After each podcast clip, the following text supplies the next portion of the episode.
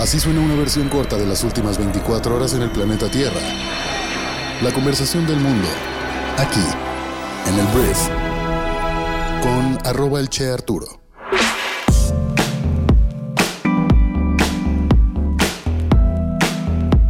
Muy buenos días, bienvenidas, bienvenidos a esto que es el brief para este viernes 22 de septiembre. Yo soy Arturo Salazar, soy tu anfitrión y uno de los fundadores de Briefy y en este podcast vas a informarte con un resumen de las noticias que debes conocer el día de hoy para ser una persona bien informada. El brief es producido por Briefy, que es nuestra plataforma educativa para líderes de negocios, que básicamente lo que hace es funcionar como un MBA de bolsillo. Es así como un máster en administración de empresas en tu bolsillo. ¿Y por qué lo decimos? Porque en Briefy lo que hacemos es utilizar inteligencia artificial para ir por todo ese conocimiento que está allá afuera, los mejores libros, los mejores reportes, los mejores insights, los mejores artículos de opinión, las mejores clases en diferentes temas y todo eso lo resume para que en una sola plataforma puedas tener todo ese conocimiento y en una experiencia de entre 3 y 15 minutos puedas prepararte y actualizarte todos los días. Por eso es un MBA de bolsillo y te invito a descargar nuestra plataforma educativa y probarla totalmente gratis. Vamos a empezar hablando de México y vamos a hablar del presidente Andrés Manuel López Obrador, que el día de ayer decidió escalar su conflicto diplomático con Dina Boluarte. El presidente profundizó este diferendo diplomático con Perú, cuyo gobierno precisamente está siendo encabezado por Dina Boluarte. Y el presidente de México no reconoce a Dina como legítima presidenta del país tras la deposición y encarcelamiento del ex exmandatario Pedro Castillo, que de hecho México le dio asilo a la familia de Pedro Castillo. López Obrador anunció este jueves que no asistirá al Foro de Cooperación Económica Asia-Pacífico o APEC por sus siglas, que este año preside precisamente Perú. La reunión multilateral de las grandes economías de la región se realizará en San Francisco, Estados Unidos, y AMLO no aclaró si en su lugar enviará pues, a una representación del gobierno mexicano o si la ausencia del país será absoluta. No voy a asistir a la cumbre, dijo AMLO de San Francisco, porque no tenemos relaciones con Perú. Es para ver lo de Asia-Pacífico y no queremos participar en eso con todo respeto. Aunque me mandó invitar el presidente Joe Biden, fue lo que afirmó AMLO en su conferencia matutina. La verdad es que es súper normal que AMLO no vaya a las cumbres más importantes del mundo. Durante todo su sexenio no fue a prácticamente ninguna y pues esta es una más, pero el hecho de que sea con Perú, el tema pues sí escala el conflicto diplomático a otro nivel. Hablemos de Claudia Sheinbaum, que es la virtual candidata de Morena a la presidencia de México del año 2024. Y ayer Claudia pues aprovechó el problema en el que está metido la senadora Xochil Gálvez con la acusación de que plagió el documento con el que se terminó titulando. Y desde Chiapas, en una clara referencia a Xochil, Claudia aseguró que en Morena no mentimos y no plagiamos. Dijo Claudia Sheinbaum, de mí compañeros y compañeras, tengan la certeza de que llevo los principios, llevo nuestras causas en el corazón. Nosotros no mentimos, tampoco plagiamos, nosotros no robamos y nosotros nunca vamos a traicionar al pueblo de Chiapas y al pueblo de México, lanzó la virtual candidata. Y bueno, esto luego de que se diera a conocer que el aspirante presidencial del Frente Amplio copió párrafos íntegros sin poner las citas correspondientes en su trabajo de titulación, hecho que ya fue reconocida por la propia Stochil Galvez. A mi parecer, pobremente, yo creo que quiso salir con un chistorete de esta situación y lo debió tomar con muchísima más seriedad de lo que terminó haciéndolo, con un mejor mensaje. Yo creo que ahí le falló un poquito el equipo de comunicación a Xochitl, porque la neta, esto de nada le afecta en su camino hacia la candidatura, ni tampoco a la virtual presidencia de México, pero fue torpe fue torpe y Xochitl no se había visto torpe en el resto de las acusaciones que tenía en su contra.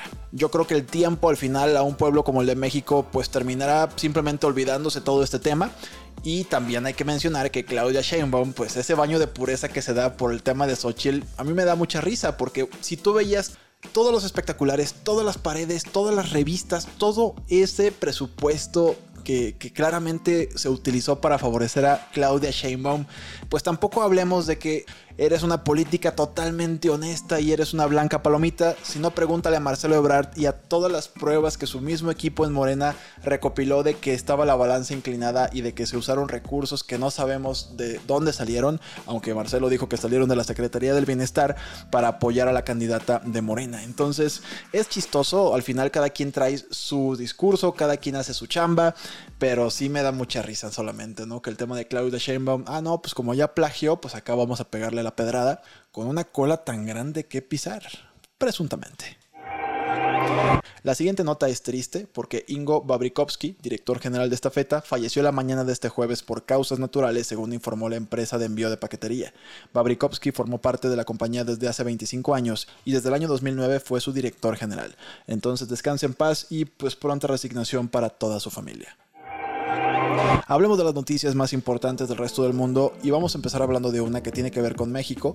El Departamento de Seguridad Nacional de Estados Unidos quiere expandir agresivamente su operación en México para el año 2025 como parte de su lucha en contra del fentanilo. Así lo señalan en un documento que publicaron esta semana bajo el nombre de Estrategia para combatir los opioides ilícitos, en el que detallan que buscarán que sus agentes desplegados en el país al sur de su frontera profundicen sus investigaciones de alto perfil contra los cárteles mexicanos a días nada más de haber extraditado a Ovidio Guzmán, el hijo de Joaquín el Chapo Guzmán, pues la administración estadounidense vuelve a presionar sobre el tema.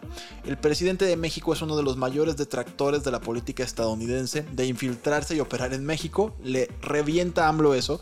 En abril pasado dijo que es una intromisión abusiva y prepotente que no debe aceptarse bajo ningún motivo, y esto lo dijo cuando se conoció que la agencia antidrogas de Estados Unidos había estado espiando al cártel de Sinaloa en territorio mexicano, lo cual pues es irónico porque uno dice, bueno, si está espiando a tu enemigo, que en teoría tienes como gobierno, ¿por qué te enojas tanto? Uno entiende el mensaje de AMLO y, y toda su narrativa y el tema de la soberanía nacional, pero si tu país va perdiendo por goliza en contra del crimen organizado y tienes a un país con el mayor armamento del mundo y la mayor inteligencia del mundo y todos los recursos necesarios y además está padeciendo tu problema de drogas también, ¿por qué no hacer una agenda binacional que involucre más a todo ese músculo? No estoy hablando de que vengan a invadirnos con militares, no, no, no, solamente una apertura más, sobre todo si vas perdiendo, como vamos perdiendo, la guerra en contra del narcotráfico.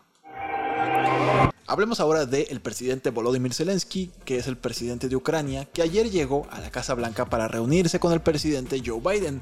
Su última parada en una delicada misión política a Washington que también incluyó visitas al Capitolio y al Pentágono. Joe Biden ha estado trabajando para reforzar el apoyo en el Congreso a 24 mil millones de dólares adicionales en ayuda militar y humanitaria para Ucrania, en un momento en que algunos legisladores republicanos se muestran cada vez más escépticos ante la lenta contraofensiva de Kiev. Lo que dijo Zelensky es que si no recibimos la ayuda perderemos la guerra, en una reunión con al menos 50 senadores. En Ucrania una ola de ataques con misiles rusos en todo el país dañó la infraestructura energética y provocó cortes en varias regiones. Mira, entiendo el tema de la geopolítica y aquí va un poquito mi cuchara. Acabo de estar en California y la verdad uno dice, a ver, 24 mil millones de dólares adicionales. ¿Ves tanta gente viviendo en condiciones tan jodidas en Estados Unidos? Que no te estoy diciendo que no ayudes a Ucrania, pero es increíble cómo Estados Unidos pues juega muchos papeles en el mundo, pero siento que muchas veces deja abajo a su propia población.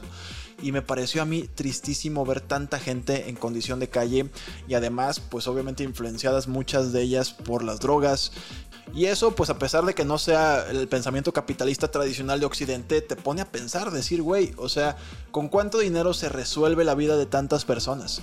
¿Con, ¿Con, cuánto dinero puedes eliminar tantas broncas de tu propio país para que sea un modelo en muchos sentidos en el que Estados Unidos no lo es el día de hoy? ¿Sabes? Para nada Estados Unidos es un modelo a seguir.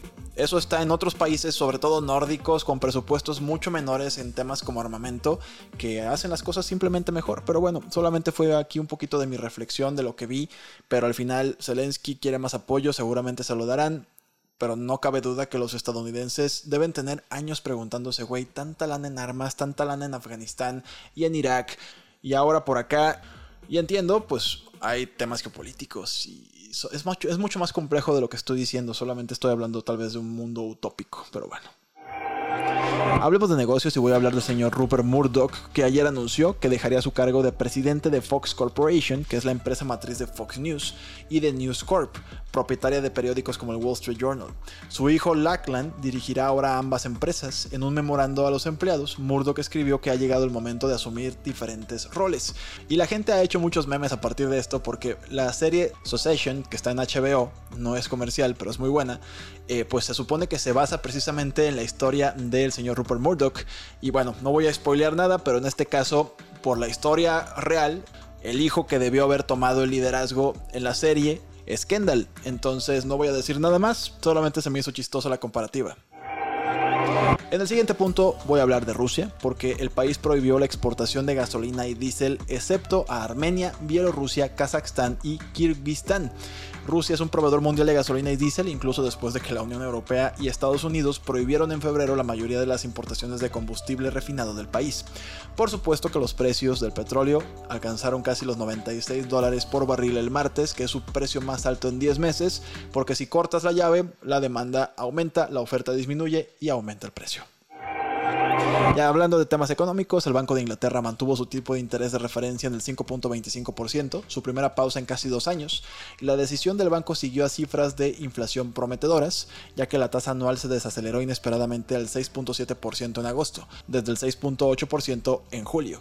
Este miércoles lo mencioné, la Reserva Federal de Estados Unidos dejó sin cambio su tasa de interés, pero expresó su apoyo a otra subida de interés este año. Siguiente punto, hablemos de la Comisión Electoral de Pakistán que anunció que el próximo enero se celebrarán elecciones generales. El momento de la próxima votación ha sido controvertido en medio de la creciente influencia del ejército sobre la política del país. A Imran Khan, ex primer ministro, se le ha prohibido postularse mientras lucha contra acusaciones de corrupción y sedición que según él tienen motivaciones políticas. Hablemos de la India, que suspendió la concesión de visas a canadienses por razones operativas, según ellos, entre comillas, mientras se intensifica la disputa entre los países por el asesinato de un Sikh canadiense en junio.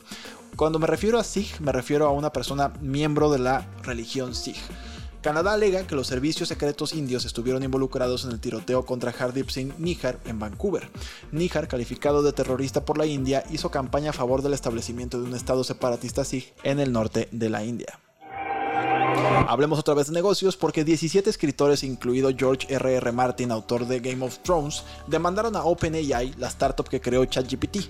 Alegan que el chatbot se basa en el robo sistémico de obras protegidas por derechos de autor, citando ejemplos que incluyen un esquema detallado generado para una precuela de Juego de Tronos. OpenAI dijo que respeta los derechos de los escritores y autores. No sé si hay un hueco legal que no van a poder hacer nada los escritores, pero lo van a intentar. Termino hablando de Peso Pluma, uno de los cantantes más reconocidos del mundo, pese a quien le pese, y ayer se anunció que Peso Pluma WP cancela seis conciertos tras ser amenazado de muerte en Tijuana.